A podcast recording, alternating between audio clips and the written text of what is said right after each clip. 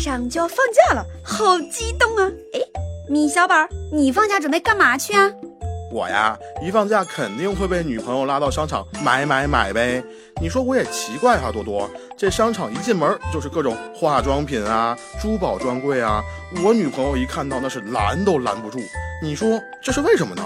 我是不是被商场给套路了呀？Of course，必须的呀。商场之所以这么做，是因为一样东西需求弹性。呃，多多呀。你这一说专业名词啊，我这脑袋就嗡嗡的响。这需求弹性是什么意思呀？先来说一下需求呗。需求就是这东西你想买，你还有钱买。话说人的欲望是无限的，但你能想怎么买就怎么买吗？不能，因为这要受到消费能力的限制啊。说白了，就是你有没有钱呀？呃，多多呀，其实吧，呃，小宝我呀也没什么钱。哈哈哈，所以这就会对你有影响啊。有的东西贵呀，有的东西便宜。那有些东西你买不买，受到价格的影响就会比较大。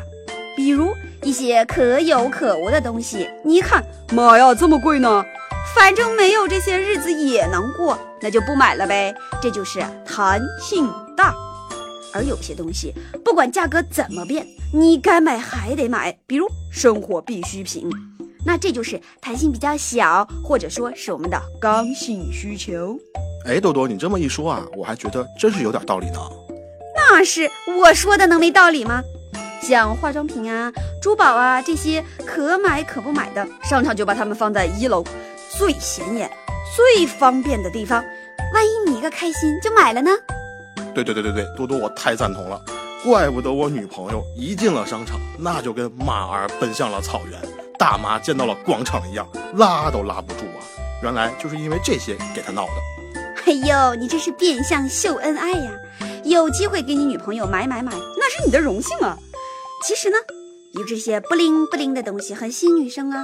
但是像一些家具啊、家电啊这种，就算你把它放在一进门的位置，你也不会一看到就买啊，因为你已经有的话，你就不需要了。相反。即便是这些东西放在很高的地方，你依然会找到它去买它，因为你需要啊。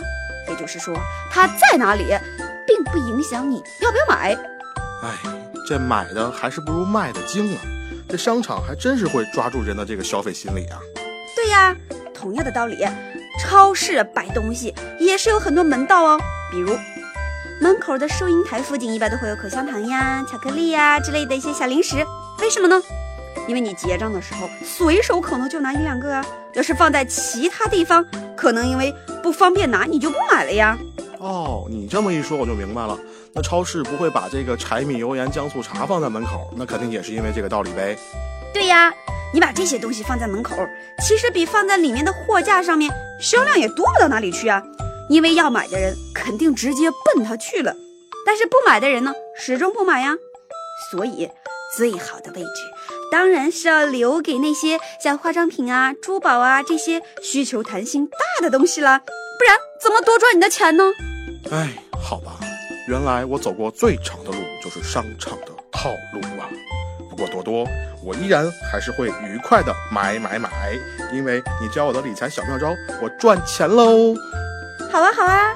可是你不要忘了给我带小礼物哦，米多多会给你分享更多的财经小知识和理财小妙招哦。